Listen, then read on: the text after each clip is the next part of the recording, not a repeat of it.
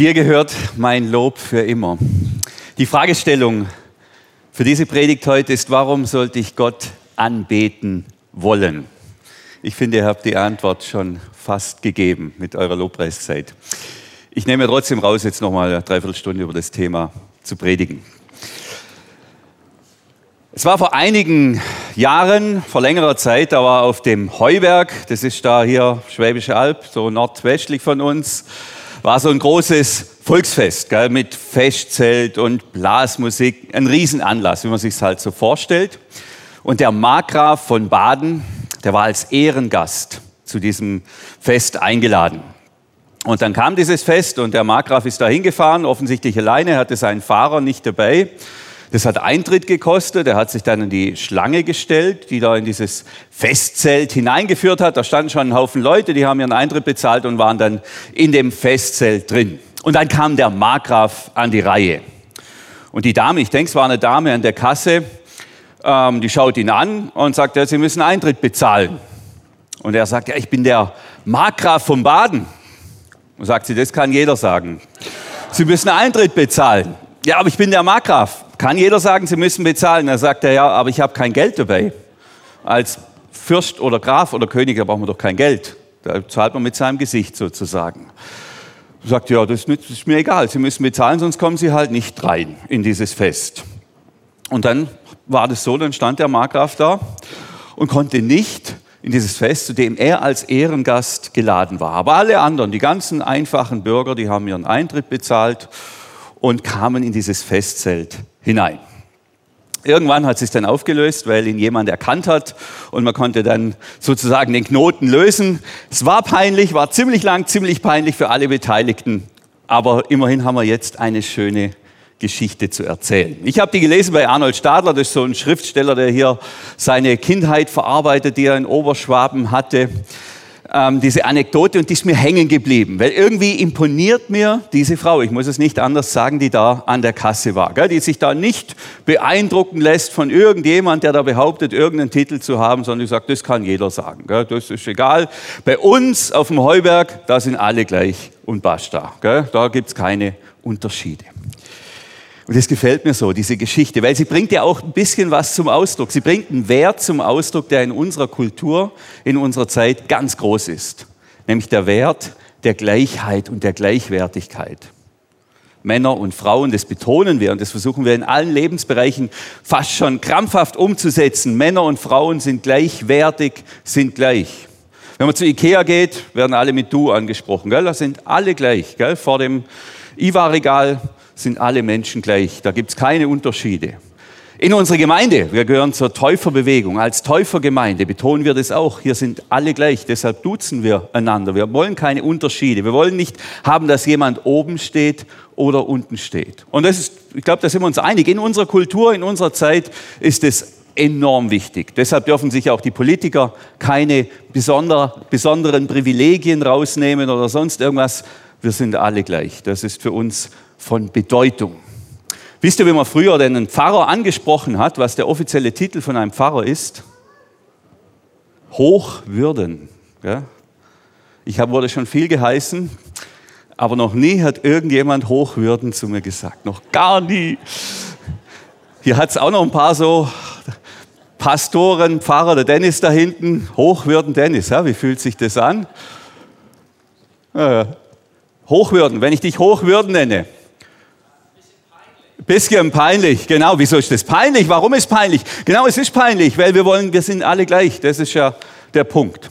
Das ist auch in unserer Gesellschaft wichtig. Und jetzt kommen wir daher als Kirche und das erzeugt in mir eine Spannung, das erzeugt in mir einen, einen, einen reflexen Impuls, wenn wir sagen, ja, aber vor Gott beten wir uns an, beten wir an, wir beten Gott an. Gell? Wir haben uns abtrainiert, dass es irgendwelche Instanzen gibt, die über uns sind. Und jetzt haben wir diese Predigtserie über Gott anbeten. Und es ist wichtig, Gott anzubeten. Und manche sagen, das Ziel meines Lebens ist es, Gott anzubeten. Das Ziel der Kirche ist es, Gott anzubeten. Da denke ich, hä, wieso sind doch alle gleich? Das ist doch, gilt es auf dieser Ebene nicht. Und dann kommt die nächste Frage, nicht nur, warum soll ich Gott anbeten wollen, sondern die drängt sich mir dann förmlich auf, die Frage, warum sollte denn Gott wollen, dass man ihn anbetet? Warum sollte Gott wollen, dass man ihn anbetet? Mein Erfahrungshorizont mit Menschen und unser historischer Erfahrungshorizont ist da eher schwierig. Gell? Vor 80 Jahren hatten wir hier jemanden, ein ganzes System, was es gefördert hat, dass man den, den Führer verehrt oder halber anbetet. In Italien gab es den Duce, den man verehrt hat. Heute in Nordkorea, ich habe ein Bild dabei, ähm, könnt ihr das mal sehen? Anbetung, Verehrung, da wird's, also das Bild, da wird es mir halber schlecht, wenn ich das sehe. Wenn Menschen, sich, wenn Menschen Systeme schaffen, die andere Menschen zwingen, Menschen zu, zu verehren oder anzubeten, dann werde ich, da werde ich richtig misstrauisch. Und wenn jetzt jemand das einfordert oder angebetet werden will, dann gibt es in mir diesen Reflex, diesen Reflex von, warum sollte der das wollen, warum sollte ich das wollen, ist es überhaupt gesund? Jetzt kann man natürlich sagen, ja, aber das sind ja Menschen, die da angebetet werden. Gott ist ja kein Mensch, das ist richtig. Und dann, dann fallen mir die Moslems ein. Gell? Wisst ihr, was Islam auf Arabisch heißt? Das heißt Unterwerfung, Anbetung, Hingabe. Hier habe ich auch ein Bild. Der Ramadan ist ja jetzt, jetzt ähm, vorbei. Und jetzt war es gestern in der Tagesschau, konnte man das wieder sehen, diese hunderten Männer, die sich da alle niederwerfen, die beten Gott an. Nicht unseren Gott, ihren Gott, aber sie beten immerhin keinen Menschen an, sondern Gott. Und wisst ihr was? Wieder dieser Reflex, wieder dieser Impuls, wo ich denke, ja, diese Hingabe, die bewundere ich, das finde ich beeindruckend und zugleich irgendwie auch unangenehm. Soll das das Ziel der Kirche sein? Soll das das Ziel Gottes sein? Ist das das Ziel, dass wir uns alle hier reihenweise niederwerfen? Geht es darum? Ist das das Thema? Warum, um Himmels willen, sollte ich das wollen? Warum sollte ich das wollen, anzubeten oder Gott anbeten? Das ist die Fragestellung für heute. So, den können wir wieder. Ähm, danke. Danke. Ähm, letzten Sonntag hat die Annelie eine ganz fantastische Predigt gehalten, die jetzt heute moderiert, äh, über Anbetung und sie hat ja auch sozusagen schon mal so die Grunddefinitionen gemacht. Wenn wir heute über Anbetung miteinander reden, dann geht es um das griechische Wort im Neuen Testament. Immer wenn von Anbetung die Rede ist, dann heißt, steht da das griechische Wort pros, kuneo oder kyneo. Pros heißt zu hin und kyneo heißt verneigen oder verbeugen. Also es geht wirklich darum, physisch, körperlich sich zu verneigen oder sich zu verbeugen. Darum geht es. Körperlich, das ist das Wort. Das bedeutet Anbetung. Also es geht darum, und in unserem Kontext den Gott der Bibel und später dann auch Jesus Christus, ihn anzubeten, sich vor ihm zu verneigen, sich vor ihm zu verbeugen. Eine Form, wie wir das tun, ist die Musik. Ja, das ist die Lobpreisanbetungszeit, das haben wir vorher getan, das werden wir nachher noch tun. Aber es gibt noch viele andere Möglichkeiten, wie wir Gott anbeten und anbeten können. Die Grundidee ist immer dieselbe, die Erkenntnis, dass da jemand größer ist als ich, stärker als ich, dass ich mich jemand untergebe, dass ich sage, okay, ich bin, wie hat es die Annelie definiert, ich bin ein Mensch und dann gibt es noch Gott und Gott ist größer, Gott steht über mir. Und das akzeptiere ich, da gebe ich mich ganz bewusst hinein. Ich will das. Ich sage da Ja dazu, dass ich nicht Gott bin, sondern dass ich ein Mensch bin und dass es jemand gibt, der über mir steht, der mächtiger ist, der stärker, dem ich, dem ich mich da ganz bewusst hingebe und dem ich auch, nachdem ich mein Leben ausrichte, von dem ich mein Leben bestimmen lasse, dem ich mein Leben, meine Entscheidungen, meine Gedanken, meine Gefühle, meine Finanzen unterordne. Darum geht es. Und nochmal die Frage, warum sollte ich das wollen? Warum sollte ich mich so vor Gott niederlegen wollen und ihm alles übergeben, mein ganzes Leben und alles, was ich habe? Warum sollte ich das wollen? Und um diese Frage zu ergründen, da gibt es ganz verschiedene Argumente. Folgen wir heute mehreren Argumentationslinien, aber jetzt zunächst mal einer ganz spannenden Argumentationslinie. Die ist ein bisschen komplex, die stammt vom Apostel, vom Jude Paulus, gell? also Jude, der dann Christ wurde, der dann Jesus nachgefolgt ist. Und er, er stellt es im Römerbrief Kapitel 1 vor. Gell? Nochmal Paulus, ähm, der, ist, der ist geprägt vom ersten Gebot, du sollst keine anderen Götter neben mir haben und sollst, dich, sollst keine Bilder machen und die auch nicht verehren und auch nicht vor diesen Bildern niederwerfen. Also einer, der ganz klar, ganz klar der Überzeugung ist, es gibt nur einen Gott und den einen, den sollen wir anbeten. Das ist seine ganze Prägung. Und er diskutiert dann die Frage im Römerbrief Kapitel 1, ja, ähm, und zwar nicht die Frage, warum sollte ich Gott anbeten, sondern er diskutiert den Punkt, was passiert, was passiert, wenn Menschen Gott nicht anbeten. Und an dem kann ich dann erkennen, dass es Sinn macht, oder ob es, kann ich auch die Frage erörtern, ob es Sinn macht, den Gott anzubeten. Also er hat da wie einen negativen Ansatz. Mega spannend. Er sagt, was passiert, was passiert, wenn ein Mensch Gott nicht anbetet? Und, der, und dieser Linie, dieser Argumentationslinie von Paulus, der werden wir jetzt folgen. Wir gehen in den Römerbrief hinein und dort geht's los.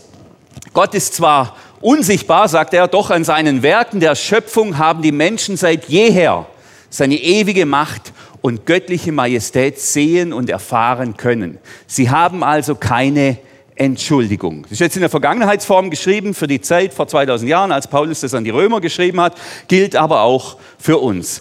Es gilt immer noch. Und Paulus sagt, das ist so die erste Idee, die erste These, die er da aufstellt. Er sagt, an der Schöpfung kann jeder Mensch Gott erkennen. An der Schöpfung, an allem, was geschaffen ist. Alles, was geschaffen ist, spiegelt Gott wider, spiegelt den Schöpfer wider. Und wer mit offenen Augen die Schöpfung betrachtet, der sieht, der sieht, dass es Gott gibt. Da kann sich auch niemand rausreden. So, das ist die erste These. Und das hat mich beschäftigt und bewegt, dachte, ja, das stimmt. Das eine ist in meinem acht Quadratmeter großen Büro zu sitzen und darüber nachzudenken, warum sollte ich mich da äh, vor Gott verneigen und so weiter. In meinem acht Quadratmeter großen Büro fühle ich mich ziemlich mächtig. Gell? Da bin ich ja wer. Da nehme ich richtig Volumen ein. Äh, auf der anderen Seite, wenn ich draußen bin, in der Natur, in der Schöpfung, im Winter, bis zu den Knien im Bodensee äh, stehe und ein Wintersturm, die ganze Wut der Natur mir den Schnee ins Gesicht drückt und die Wellen auf den Bauch schlagen und den Nebel die Berge hinunterdrückt, da sieht die Welt ganz ganz, ganz anders aus, gell? wenn man wirklich sich der Natur aussetzt, wenn man sich Gott in der Natur aussetzt. Jetzt weiß ich, dass natürlich gleich welche sagen, das ist jetzt aber komisch, denn. Und wir treffen uns hier und machen die Rollläden runter, gell? Dabei kann man doch Gott in der Natur entdecken. Und wir treffen uns hier in einem geschlossenen Raum. Der Tag hat 24 Stunden, zwei Stunden sind wir hier drin, 22 haben wir für die Natur, zwei hier. Und die Lichter und die Dunkelheit ist deshalb, dass man sich besser konzentrieren kann. Nur kurz zur Erklärung. Aber es ist noch genug Zeit heute, auch Gott draußen in der Schöpfung zu suchen. Keine Sorge. Also, Paulus sagt, keine, da gibt es keine Entschuldigung. Man kann, man kann und jeder Mensch kann Gott draußen in der Natur sehen und erleben. Also der ist da spürbar. Und dann sagt er, so und jetzt passiert was. Die Menschen verhalten sich wie Idioten, gell? wie Dummköpfe, wie Trottel, wie Narren. Das ist dann der nächste Vers. Sie denken zwar, sie sind klug. Vers 21 dürfte das sein.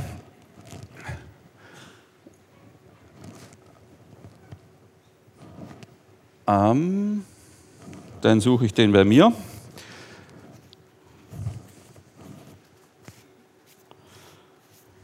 Schon ganz schön viel geschafft heute. So, Vers 22, genau. Hier haben wir ja noch ein paar Punkte.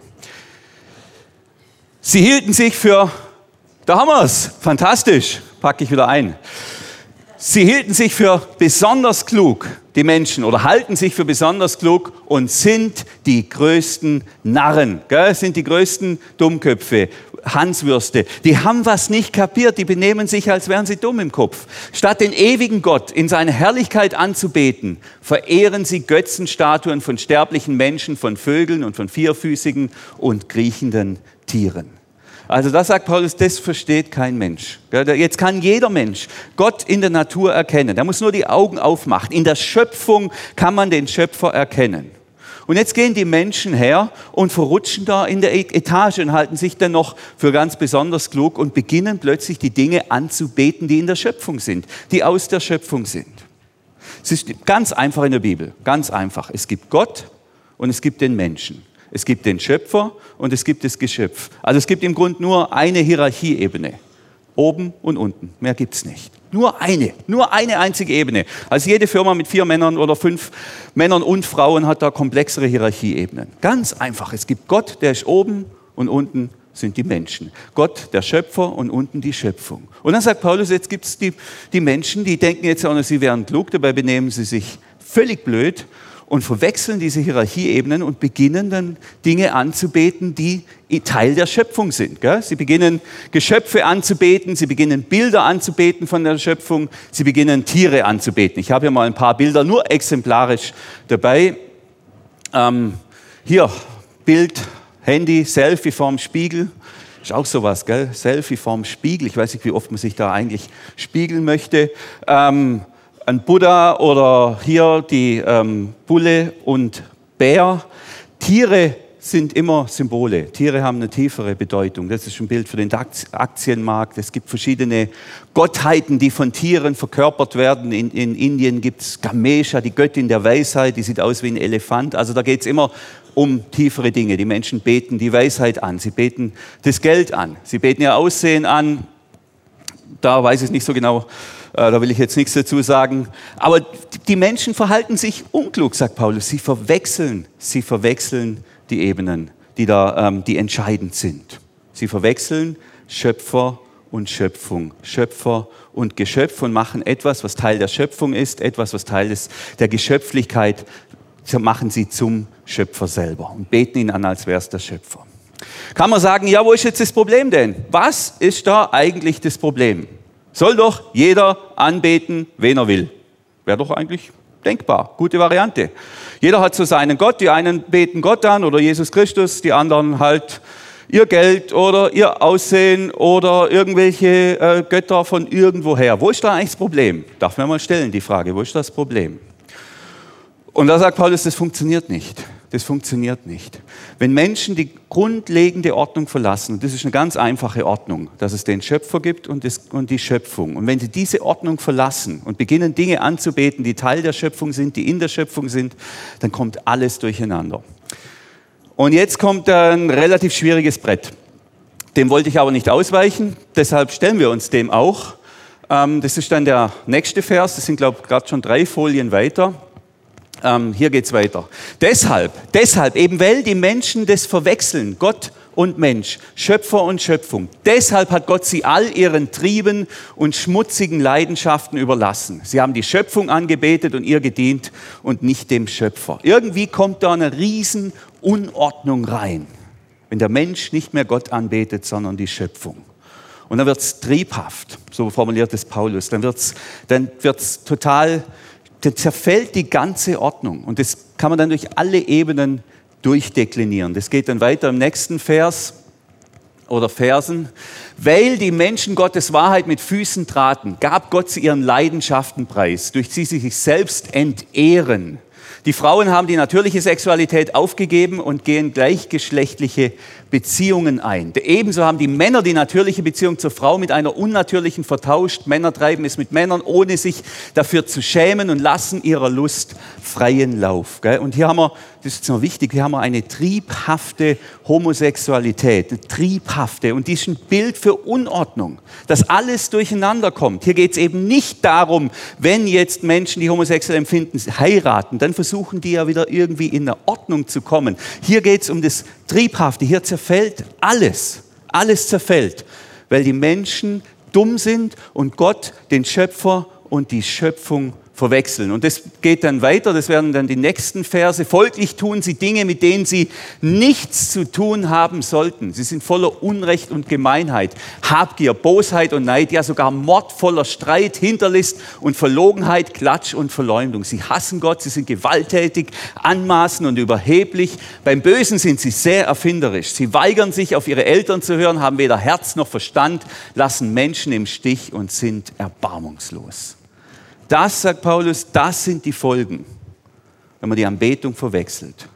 Und wenn wir beginnen, nicht mehr den Schöpfer, sondern die Schöpfung anzubeten, Ideen aus der Schöpfung, Gedanken aus der Schöpfung, Wesen aus der Schöpfung, dann kommt alles durcheinander. Dann kommt alles durcheinander. Ich hatte ähm, bei mir zu Hause ein Problem mit meinem Laptop und der Fritzbox. Die haben sich überhaupt nicht gut verstanden. Das war richtig mies. Ich konnte eigentlich nicht wirklich gescheit online gehen. Irgendwann hat mich das so geärgert und ich habe eine Lösung gesucht, habe die dann gegoogelt und habe einen gefunden im Internet, der hat geschrieben, dieser Laptop und diese Fritzbox, die vertragen sie nicht. Da musst du Folgendes tun. Und dann war das so eine Riesenanleitung. Geh in einen Registrierungseditor. Keine Ahnung, was das ist. Gell? Und dann gehst du in diesen Ordner und in diesen Ordner und in diesen Ordner. Und ich, mir wurde es immer mehr Angst. Aber ich dachte, ich muss es jetzt tun. Ich muss es tun. Und am Ende stand da eine Null. Stand da eine Null. Das war alles. In so einem kleinen Feld stand da eine Null. Und dann sagt er, mach da eine Eins draus. Mach da eine Eins draus. Und ich mache aus der Null eine Eins. Und tak, tak, tak, tak, tak, tak, schließ alles wieder. Bam. Funktioniert und läuft. Das gibt's doch gar nicht. Der hat Milliarden von Zeichen in so einem PC, in so einem Programm. Aber diese eine Null und diese eine Eins, die macht den Unterschied. Und das ganze System läuft und funktioniert seither tadellos. Und genau das ist das Bild. Null oder eins. Null oder eins. Viel mehr gibt's nicht. Die Schöpf das ist alles binär. Es gibt den Schöpfer und es gibt die Geschöpfe. Es gibt nicht mehr sagt die Bibel. Es gibt nicht mehr, es gibt nur null oder eins. Es gibt nur einen Gott und es gibt das, was er geschaffen hat. Null oder eins. Und unsere Entscheidung ist zu entscheiden, null oder eins. Und bleibe ich bei der Null, bleibe ich bei der Null. Das ist eine kleine Ausrichtung und richte mich auf das Geschöpfliche aus. Dann zerfällt alles. Dann kommt alles in Unordnung. Entscheide ich mich für die Eins, kommt alles in Ordnung. Das ist die Argumentationslinie. Warum sollte ich also Gott anbeten? Nun, wenn ich ihn nicht anbete, dann ist die Gefahr groß, die Gefahr groß, dass ich falsche Götter anbete, dass ich Elemente der Schöpfung anbete. Natürlich, das ist wichtig an der Stelle, Paulus hat ein bestimmtes Menschenbild. Der, ist, der geht davon aus, dass der Mensch ein, ich nenne es mal, anbetendes Wesen ist. Annelie hat das letzten Sonntag, habe ich das gehört in der Predigt. Oder man kann es auch anders formulieren, das wäre dann die nächste Folie. Elias, wenn du mir die kurz gibst. Man kann es vielleicht auch so sagen, der Mensch ist spirituell nach oben offen. Gell? Da können vielleicht sogar noch mehr Menschen damit. Also wir haben verschiedene Bedürfnisse als Menschen. Gell? Wir haben einen Hohlraum hier, ich habe den hier, auch wenn es gar nicht so hohl aussieht, aber das ist hohl, das ist mein Magen und ich muss essen. Ich muss essen.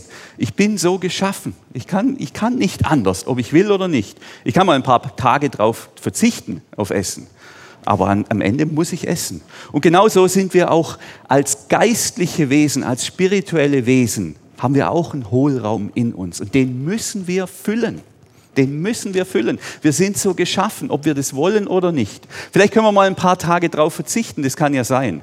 Vielleicht können wir auch mal äh, wochenlang ohne irgendeine Form von, von Gott oder übernatürlichem Leben. Aber am Ende können wir es nicht. Wir können es nicht, ob wir das wollen oder nicht. Wir sind spirituell offen oder anbetende Wesen. Das heißt, wir müssen das immer füllen, dieses Bedürfnis nach Spiritualität, nach Gott. So hat Gott uns gemacht. Wir können nicht anders als diese Lehre, diese spirituelle Lehre in uns immer wieder zu füllen. Und jetzt kommt der Punkt. Der Punkt hier ist nicht, denke ich, ist nicht, dass Gott unbedingt braucht, dass wir ihn anbeten, sondern die Gefahr ist eben groß, wenn wir ihn nicht anbeten, dass wir dann irgendwelche falschen Götter anbeten, die uns kaputt machen. Das ist hier wie mit diesem Loch, das ich hier habe. Gell?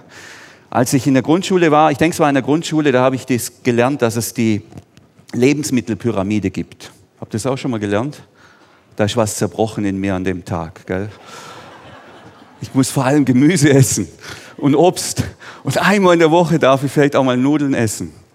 Und Schokolade vielleicht auch. Aber bei McDonald's, da, das, das war schlimm, die Erkenntnis. Aber es ist halt nun mal so. So sind wir geschaffen. Und ich habe jetzt die Lösung gefunden, endlich nach 40, 5 fast 45 Lebensjahren. Das ist nämlich eine Gemüsekiste. Schokolade, Schokoladengemüse. Gell? Das ist die perfekte Lösung. Und es erfüllt nämlich ziemlich viel. Ich kann das essen, ich bin danach satt und ich werde danach gestärkt. Aber mittel- und langfristig macht es mich halt kaputt. Und genau das ist der Punkt. Genau das ist der Punkt. Diese anderen Götter, diese Dinge aus der Schöpfung, mit denen kann ich mich füllen. Die, die mögen super gut schmecken, die mögen super attraktiv sein. Aber die machen mich am Ende kaputt. Die machen mich am Ende kaputt, weil ich nicht so lebe, nicht so lebe, wie ich gedacht bin. Nämlich zur Anbetung Gottes in Verbindung und in Beziehung mit Gott. Dafür sind wir gemacht. Dafür sind wir geschaffen. Also es geht nicht so sehr darum zu sagen, ja, ich muss jetzt den Gott anbeten, der braucht es, sondern wenn ich es nicht tue, dann ist die Gefahr ganz groß, dass andere Götter an seine Stelle treten. Und bei mir ist das ein Riesen, ich nenne es mal Götter-Pantheon. Da sind so viele Dinge aus der Schöpfung, in der Schöpfung, die die Stelle von Gott einnehmen. Ich habe jetzt mal einfach mich spontan hingestellt, hin, äh, hingesetzt und mal aufgeschrieben, was das alles wäre bei mir. Und da ist mir sind noch mehr, gestern sind mir noch mehr Dinge eingefallen. Das ist total wild, total wild. Der Genuss zum Beispiel an oberster Stelle. Genuss zum Gott zu machen, zu meinem Lebensmittelpunkt. Das wäre so einfach und ich bin da immer wieder gefährdet zu sagen, darum geht's, um ein gutes Essen, um ein gutes Trinken. Dafür bin ich bereit, Opfer zu bringen, gell? Nämlich mich mit Menschen nicht zu treffen, die da keinen Bock drauf haben oder sonstige Dinge zu tun, viel Geld auszugeben, Erfolg, Wohlstand, Stärke, merke ich auch, ja, stark sein, jemand sein, bedeutend sein. Das rutscht so schnell ins Zentrum und beherrscht mich. Das ist jetzt nicht, dass ich dann mir eine Götzenstatue aufbaue, die dann, die dann Genuss heißt und die irgendwie anbete. Gar nicht. Aber ich mache es zum, zum Mitte meines Lebens. Und alles dreht sich nur noch darin. Und genau dann und dann, dann kommt mein Leben in Unordnung. Das geht so schnell. Die Natur, Tiere, den Partner, Ideologien, Rasse, Partei. Ich weiß nicht, wo ich vor, wie ich mich vor 80 Jahren verhalten hätte, wenn man mir ein Volk angeboten, wenn ich zu einem Volk gehören dürfte, das besser wäre als alle anderen, ob ich da nicht auch voll dabei gewesen wäre. Spaß, Aussehen, Ansehen, Unterhaltung, Geld, Sex, Gesundheit sind alles potenzielle Ersatzgötter. Aber das sind alles Dinge aus der Schöpfung, die Teil sind der Schöpfung, die sind nicht Gott. Und Paulus sagt, das ist dumm, das ist dumm, das ist idiotisch. Das machen nur Wurstköpfe, die was nicht kapiert haben. Die haben nicht kapiert, dass es den Schöpfer gibt und die Schöpfung. Und die verwechseln was hier an der Stelle. Da kann man sagen, ja, gutes Thema, Dan, war jetzt wichtig, aber ist das wirklich relevant? Und ich glaube, ja, es ist extrem relevant. Denn was für uns als Menschen gilt, für uns als Kirche gilt, das gilt auch für uns als Volk, als, als Nation. Wir hatten ja jetzt ja diese, im Moment diese Abwicklung von diesem Credit Suisse, äh, von dieser Bank. Und da war im Spiegel ein Artikel zu lesen, das ist natürlich immer einfach. Gell? Hinterher kann man immer alles sehr einfach aufklären und die Schuld auf andere schieben. Die Bankverantwortlichen seien der Gier nach mehr Gewinn verfallen und hätten Risiken ausgeblendet, sagte Peter Higlin. Das war im Schweizer Parlament hat man das hier diskutiert. Am Ende sagen die Parlamentarier, ja, die sind schuld, die Banker, weil sie eben so geldgierig waren, weil sie Geld, weil sie den Gewinn, weil sie den Gewinn zu ihrem Gott gemacht haben, wenn man es spirituell formulieren will. Dass natürlich alle anderen auch die hohen Zinsen wollten und alle, alle die Banker auch dazu gedrängt haben, sich so, so zu verhalten, das sagt jetzt keiner mehr. Natürlich nicht. Aber wir sehen, dass es eine Relevanz hat, und zwar eine hohe Relevanz. Und jetzt stellen wir, mal vor, stellen wir uns mal vor, dass sämtliche Banker und Finanzverantwortlichen dieser Welt Gott anbeten würden in erster Linie, dass Gott ihr Gott wäre und nicht der Gewinn, nicht das Geld.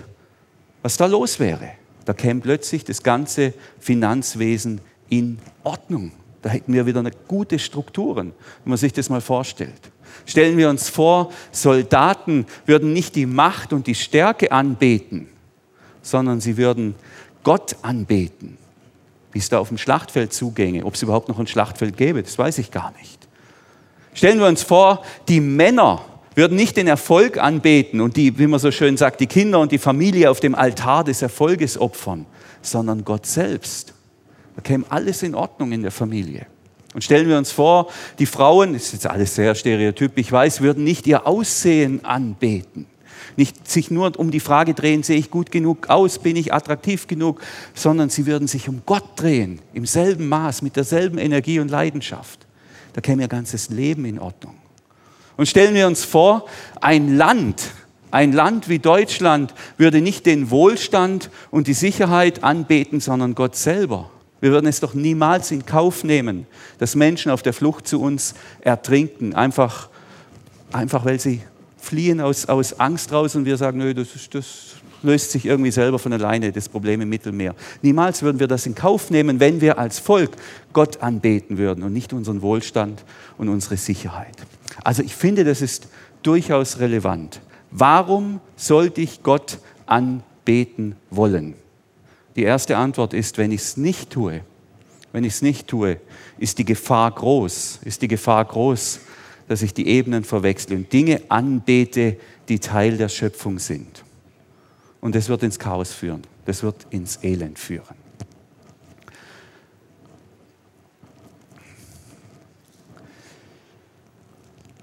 Ich habe eine andere Geschichte gelesen, die hat mich auch sehr berührt. Ein Mann aus Texas, alter Mann, der hat in seinem Leben fünf Restaurants aufgebaut. Gell? Fünf Restaurants in der Stadt, in der er lebt. Ähm, das war sein Lebenswerk. Jetzt ist er alt, er ist kinderlos, aber vermögend.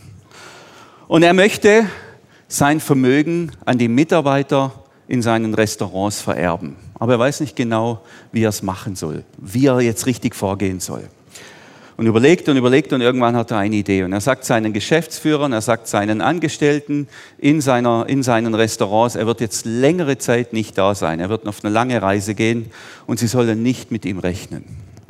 Und dann lässt er sich ähm, sozusagen verwildern, er pflegt sich nicht mehr, er wäscht sich nicht mehr.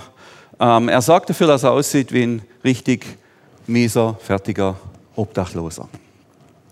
Und dann geht er zu seinen Restaurants. Er geht zum ersten Restaurant und klopft da an und bittet um etwas zu essen. Und die weisen ihn ab und sagen, nee, du kriegst hier nichts, du, du, das ist nicht gut für unsere Kunden, such dir was anderes, da hinten gibt es eine Suppenküche, hol dir da was.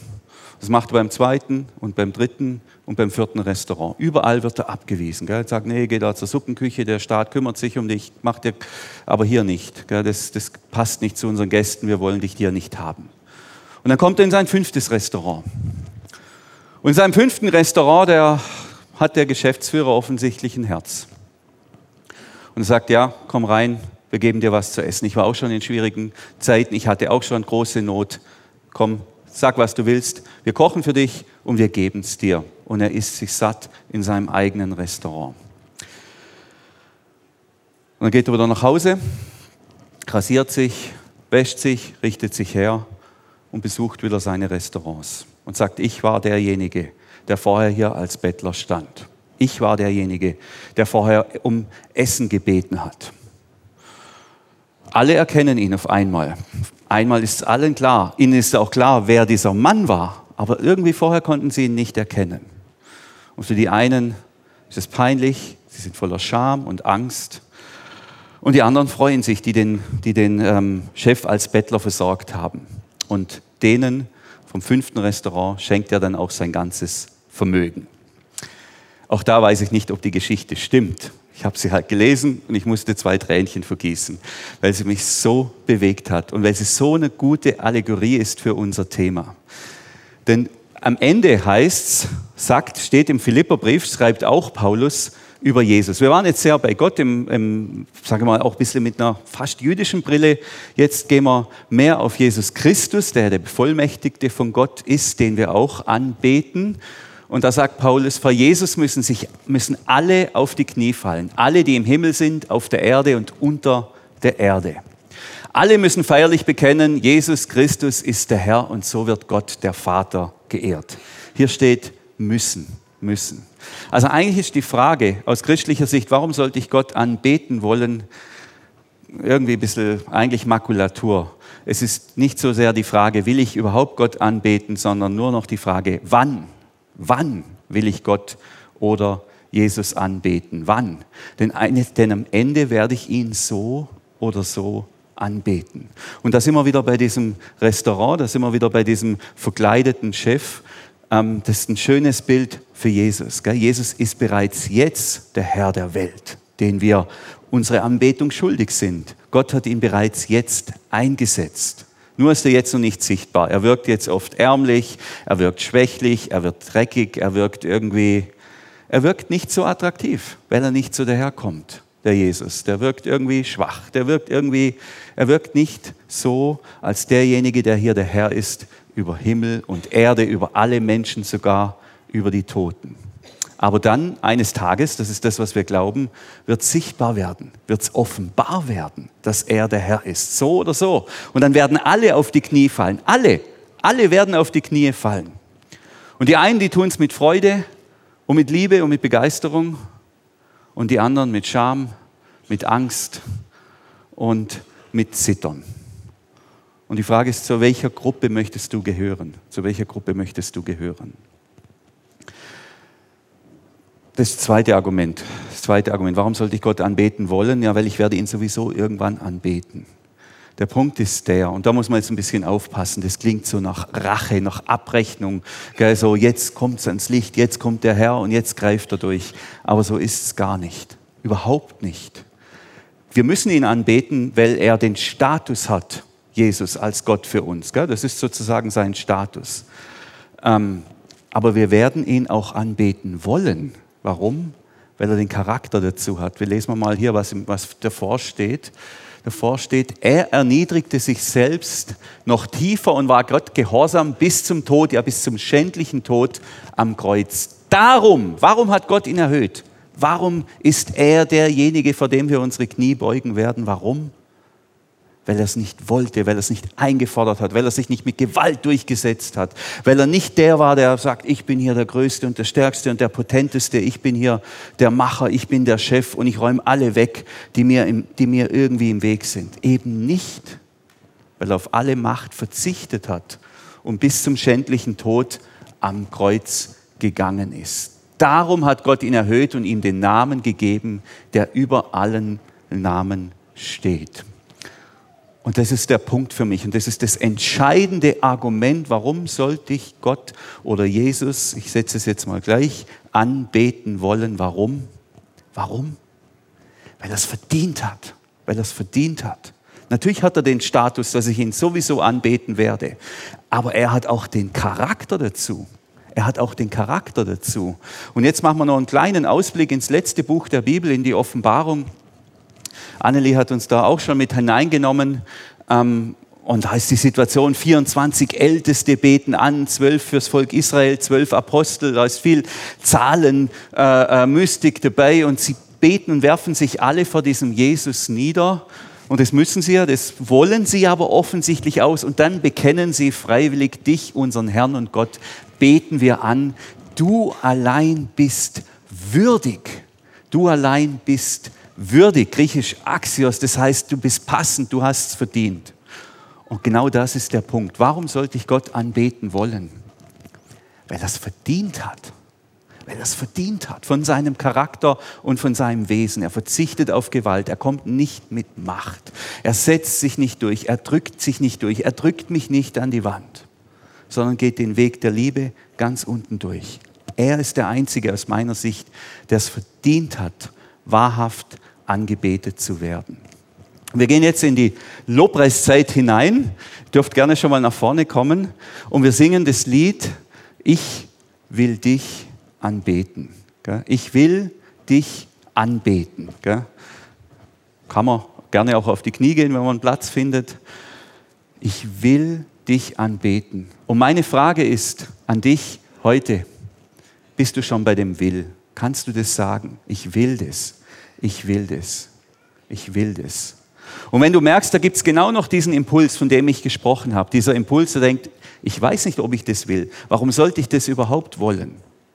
Dann denk mal über die Frage nach, wer oder was, wer oder was ist würdig, von mir angebetet zu werden? Wer oder was ist wirklich wahrhaft würdig, von mir angebetet zu werden? Gib dir Zeit für die Frage. Zwing dich nicht zum Anbeten, sondern denk drüber nach. Will ich das? Will ich das? Und wenn nicht, wer oder was wäre denn eine Alternative? Und du wirst bei Gott landen. Du wirst bei Jesus landen, da bin ich mir ganz sicher. Aber dann freiwillig und dann aus ganzem Herzen. Ich will dich anbeten.